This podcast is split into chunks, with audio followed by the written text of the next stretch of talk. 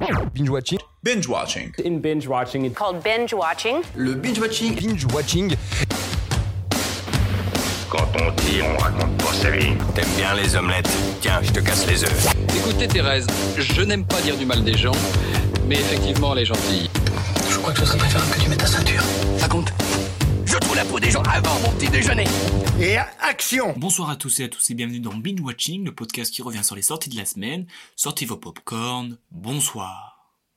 Aujourd'hui au programme un portrait sur Gaspard Noé, le petit dos sur les personnages qui collent à la peau et le fameux top et flop avec en, avec en ma compagnie Cam.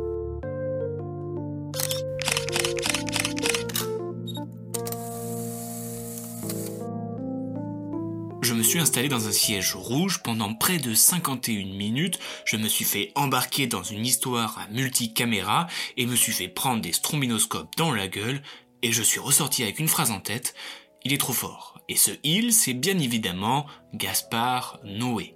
Gaspard Noé, c'est une patte que l'on reconnaît entre 10, c'est un cinéma qui choque et qui s'entrechoque.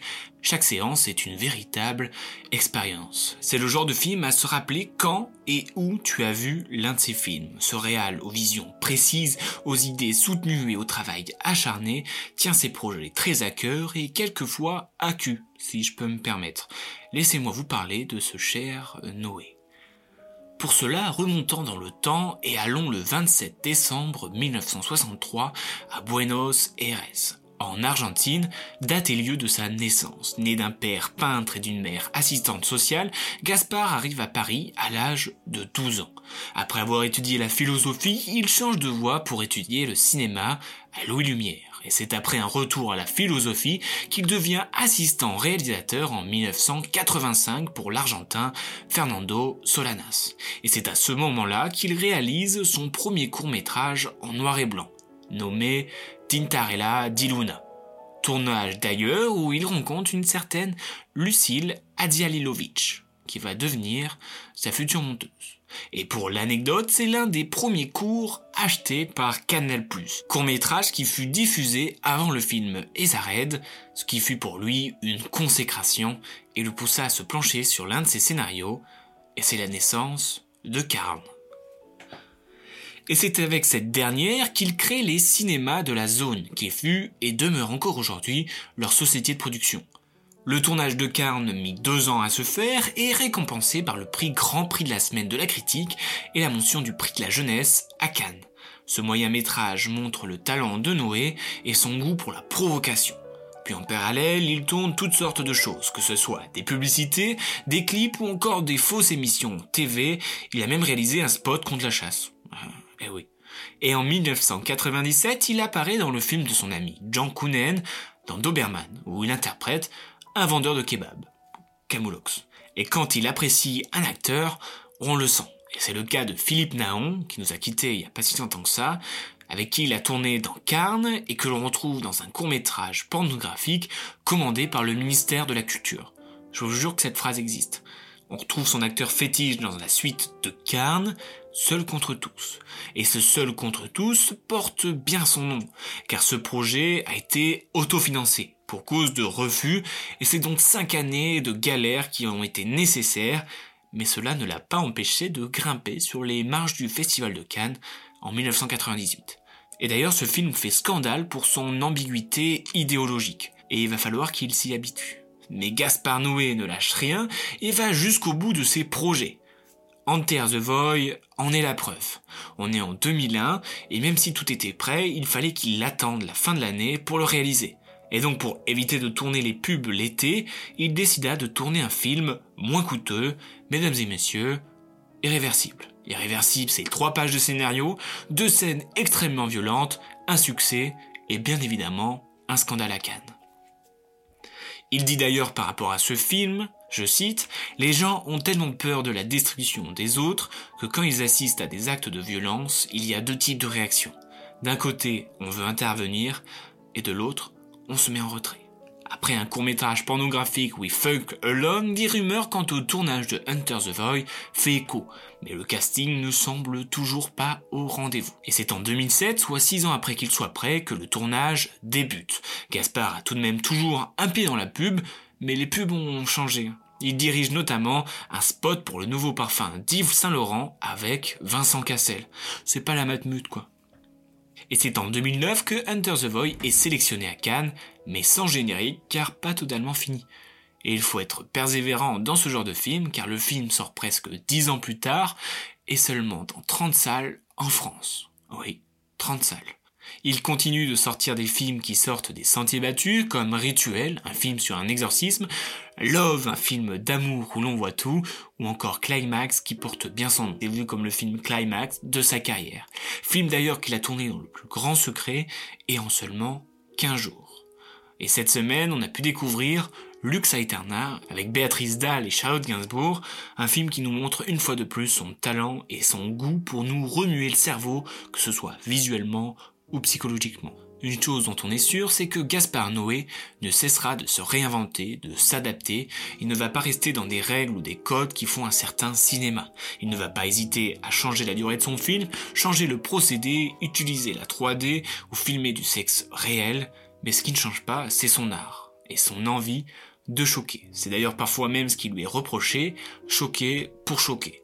Mais ce qui est le plus beau et qui peut donner un message d'espoir à toute personne qui se voit poser des barrières, franchissez-les.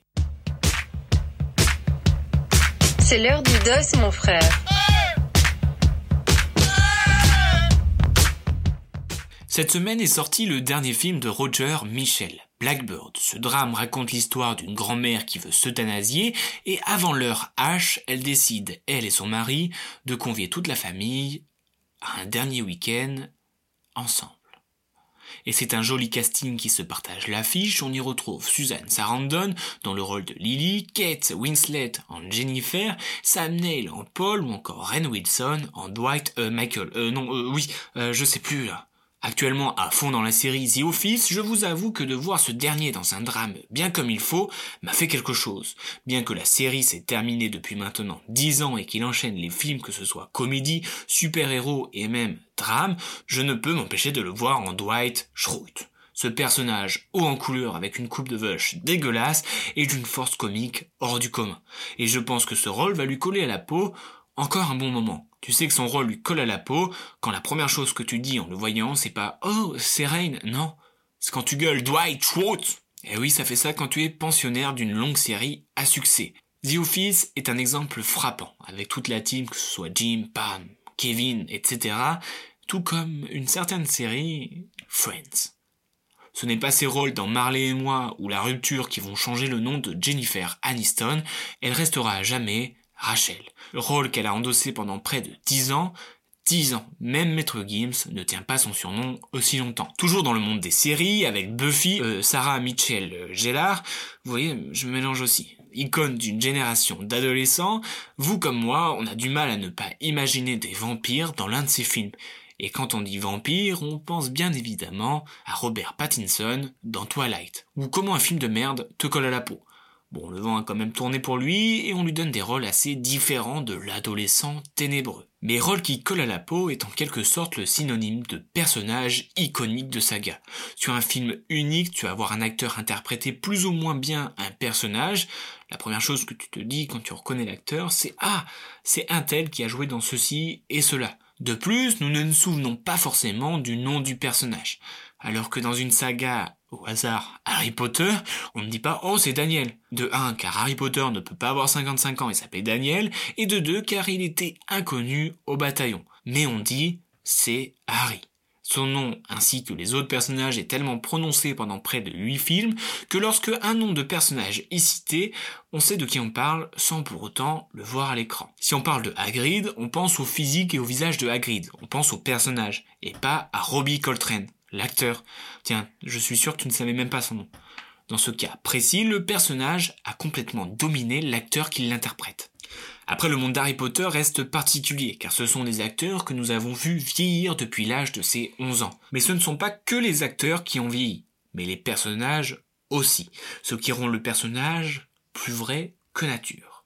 Mais il n'y a pas que Hagrid qui s'est fait manger par son personnage. Si je vous dis Mark Hamill, vous me dites, j'en sais rien. Pourtant, c'est l'un des acteurs qui possède une réplique les plus dites, parodiées et reprises au cinéma. Toujours pas? Attention, je top, je suis, je suis un marcheur d'étoiles. Pour les plus anglophones, j'ai un nom ultra badass, mais mon nom à l'envers me fait avoir une tête de cul. Je suis Luke Skywalker. Ce rôle l'a mis en avant sur la scène internationale dès 1977 pour la sortie de Star Wars. Mais cet énorme succès fut écho à un grand échec, car cela lui a coûté sa carrière, malheureusement. Tout le monde ne voyait en lui que Skywalker, si bien que rien ne lui a été proposé, et il abandonna même le cinéma dans les années 90. Et pour les plus chanceux, seul leur caractère leur colle à la peau. À l'image de Michael G. Fox aka Marty McFly, ce dernier lui a fait toute sa notoriété mais aussi un caractère d'éternel adolescent. Et j'aimerais finir par le début de ma chronique en parlant des super-héros. Oui, Monsieur Schroot est un super-héros. Bref, dans l'univers de Marvel et de DC, eh bah, ils aiment bien quand l'acteur campe son personnage sur plusieurs films, pour qu'il n'y ait pas d'incohérence entre les différents films qui peuvent avoir un lien. C'est pourquoi dans 60% des films, on va balancer un Oh, c'est Captain America, un Oh, c'est Iron Man, ou encore un Oh, c'est Spider-Man. Bref, je m'égare, tout ça pour dire que quand un personnage colle à la peau d'un acteur, eh ben c'est comme une partie de paintball. Sur le moment, tu t'amuses bien, mais le lendemain, t'as de sacrées marques. Wow Qu'est-ce que c'était Pas bien. Et on passe au top et flop de la semaine avec le même invité que la semaine dernière, Cam. Bonjour Cam. Salut, mais du coup je suis plus trop une invitée. Ah, tu, vas devenir co-host peut-être. Tant que tu me demandes pas de l'argent, ça me va. Hmm. Alors on va passer au top et flop de la semaine. Cette semaine, 5 films. Donc euh, est-ce que tu as bien fait tes devoirs? Hmm, Ouais. J'ai vu les cinq films. T'as vu les cinq films On va pouvoir faire un top et un flop. Et là, vu qu'il y a que cinq films par rapport à trois, il y a peut-être moyen qu'on n'ait pas le même classement. Ouais, je me demande. Euh... C'est pas concerté, donc euh, ça va être la surprise. Mhm. Est-ce que t'es prête? Ouais. Pour ton top 5, qu'as-tu choisi? J'ai choisi Éléonore. Ah, j'ai choisi Éléonore aussi. De, ça parvient. de Amro Hamzaoui, le frère de l'actrice principale Nora Mhm. Hamzaoui, qu'on connaît, euh, qu'on a connu sur le quotidien notamment. Ouais. nous, et qu'on n'est pas spécialement fan. Bah, celui j'aimais pas sa chronique. Sa euh, chronique, on n'aime pas trop. Mais Mais bon, c'est pas le sujet, est- c'est pas voilà. le sujet. Oui. Éléonore est en dépression. Sa mère et sa sœur veulent qu'elle sorte de dépression, donc sa sœur lui trouve un travail dans une, Maison d'édition. ouais, une euh, maison érotique. d'édition érotique. Il y a un petit peu d'amour dans l'air. euh, Voilà. Qu'en as-tu pensé? Mais franchement, quand j'avais vu la bande-annonce, j'étais grave intriguée et j'avais hâte en fait de voir le film, ce qui me semblait drôle. Et en fait, euh, Non. Non. J'ai rien émotion. ressenti. Ouais, j'ai eu zéro émotion. J'ai pas pleuré, j'ai pas rigolé, j'ai pas. non. Euh, j'ai rien, ouais. C'était même pas un peu drôle, c'était rien. Ouais, c'était ri- oh, c'est tellement violent. C'est horrible. Mais, mais non, mais je critique pas. Enfin, Ouais, pour moi, c'est pas, pas un euh, mauvais film. typique de la comédie euh, française. Non, quoi. pas du tout. Avec il y avait des Non. personnages clichés, genre euh, la mère, c'était carrément cliché, la sœur, c'était carrément cliché. Pour moi, c'était tout trop cliché. Bah non, ça ressemblait pas à du Danny Boone. Hein. Non, Danny une Boone, Danny je rigole. Là, j'ai pas rigolé. Ah, Mais non, mais peut-être le but n'était pas non plus d'être très drôle. Hein. non, peut-être. Mais c'est- moi, ça m'a fait un peu penser. euh, je m'attendais un petit peu à un truc comme euh, Libre et assoupi. Avec le Caplin, je t'en ai parlé. Oui, mais j'ai pas c'était euh, un peu en mode poésie et tout. Et là, euh, pff, pas trop quoi. Non, Et puis je me suis beaucoup tout. posé de questions dans le film sur le jeu de, de Nora. Je me dis, est-ce qu'elle joue bien Est-ce qu'elle joue pas bien? J'ai l'impression qu'il y a des moments où elle jouait pas très bien, d'autres où ça allait. Ça m'a pas emballé quoi. Bah, je sais pas, j'ai pas été déçue par Nora. Enfin, j'ai pas trouvé le jeu mauvais, juste euh, l'histoire, elle m'a rien fait quoi. Si ça vous intrigue, allez voir euh, par Ouais, vous-même. même je hein. pense que si vous êtes intrigué, allez voir autre chose.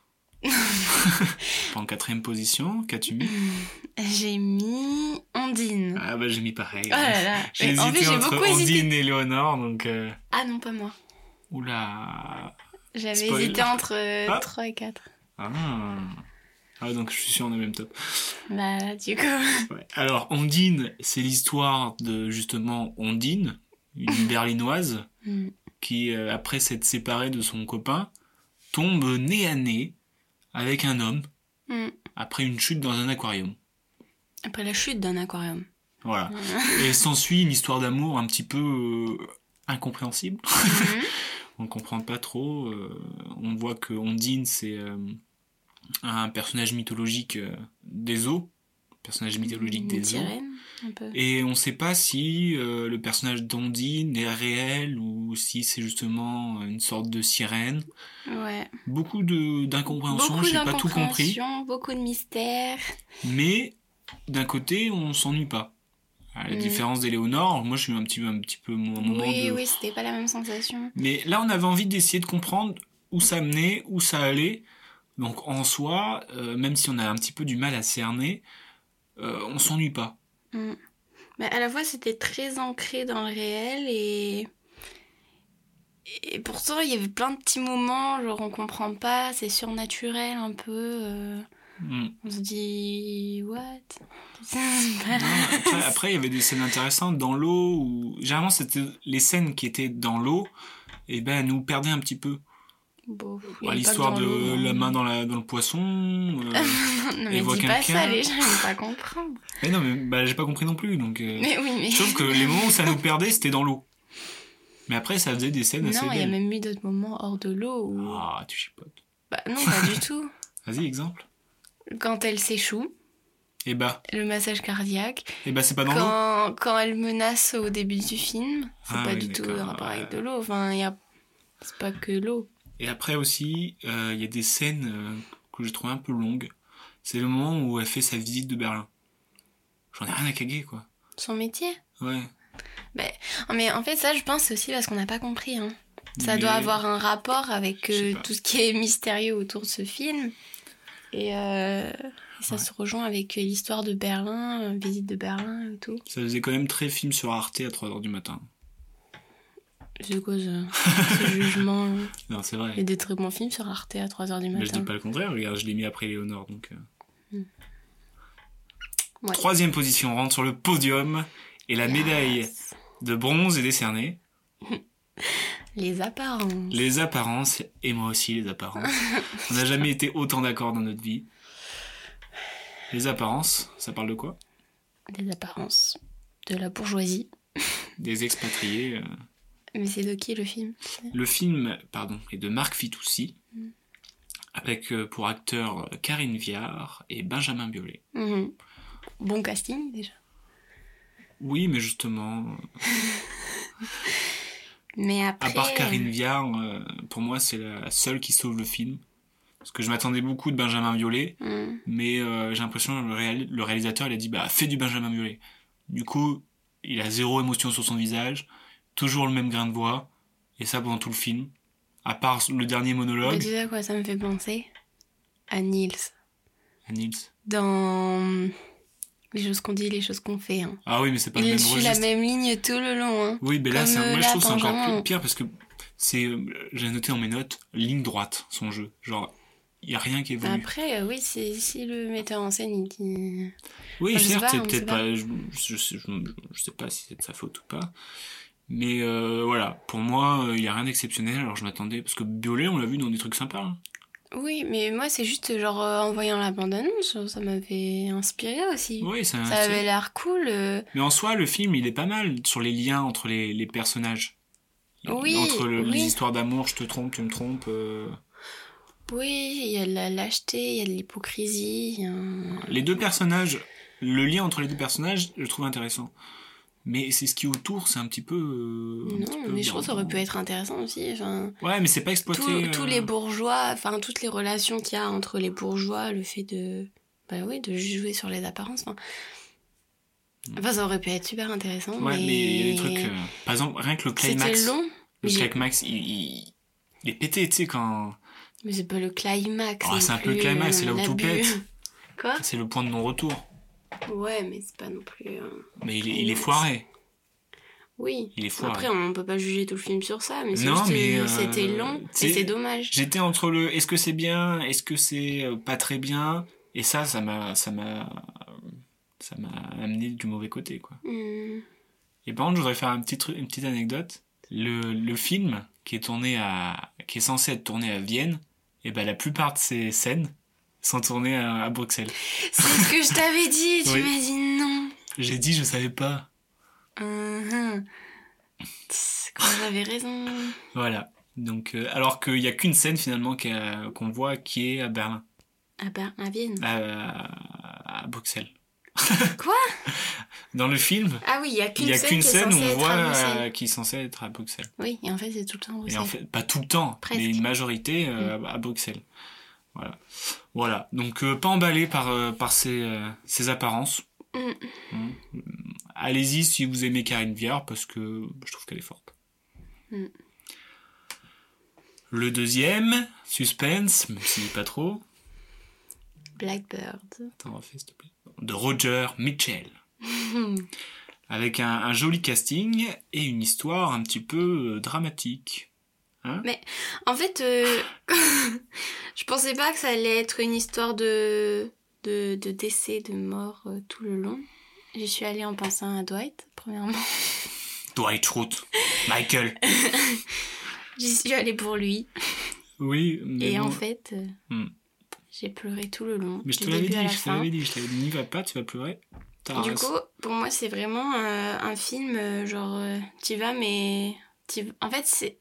C'est- En fait, je sais pas comment on peut appeler ça, mais c'est un film fait pour pleurer. Oui. Mais du Enfin, je coup, vois pas d'autre but au oui, film que y aller pour pleurer. clairement, et et, vider de ses et je émotions. me, ce que je me suis dit, c'est que euh, moi, j'ai enfin, lâché ma petite larme, mais euh, j'ai pas pleuré autant que, que toi. Parce que j'ai été un petit peu, entre guillemets, conditionné. C'est comme quand on dit, euh, tu vas voir, tu vas rire, tu vas rire, tu vas rire. Tu t'attends tellement à rire que tu ris pas forcément. Et ben là, c'est, dès le début, ça te dit, tu vas pleurer, tu vas pleurer, tu vas pleurer. Donc j'étais conditionné à pleurer et j'ai pas tant pleuré que ça, quoi. Tu vois ce que je veux dire? Bah, pas trop, vu que moi, même si on me dit euh, tu vas pleurer, tu vas pleurer, bah, ça me fait pleurer. Oui, mais toi, tu es un petit peu un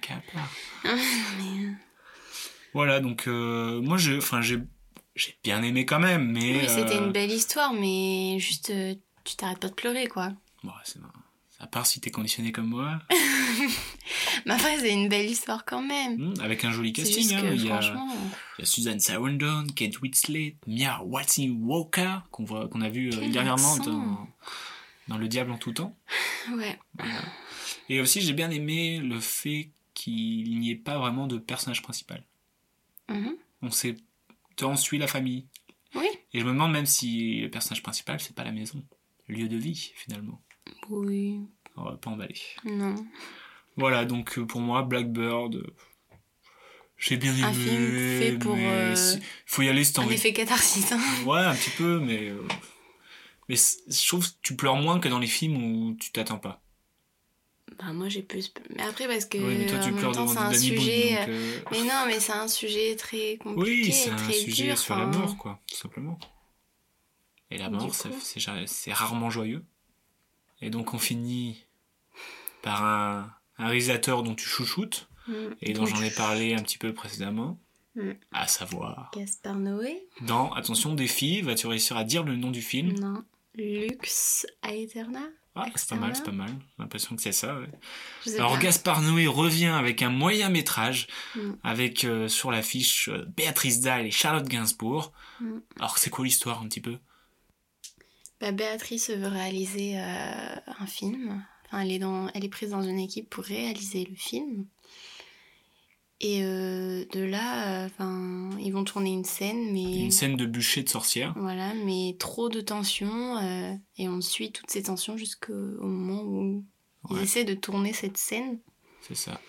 Et, et moi j'ai été subjugué. Non, mais du Gaspard Noé. Ouais, hein, mais j'ai été, j'ai été impressionné par le fait qu'ils retranscrivent la, la panique.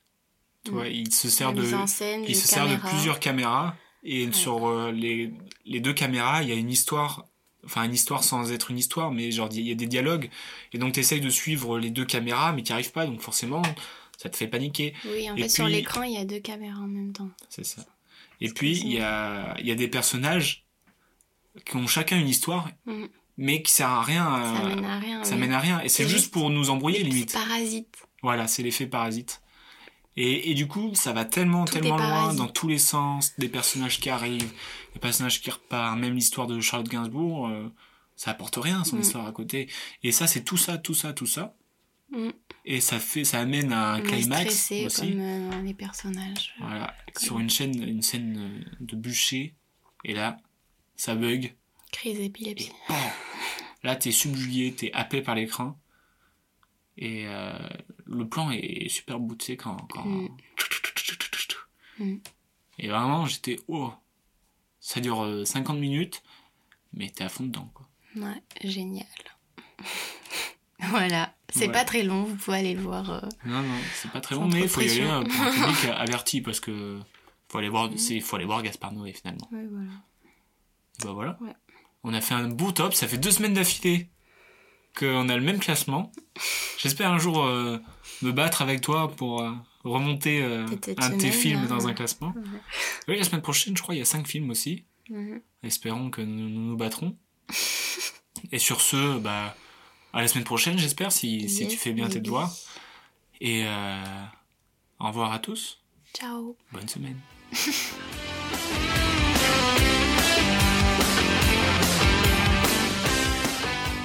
respecte ton avis, mais en tout cas, c'est pas le mien, donc c'est pas le bon. Tu vois ce que je veux dire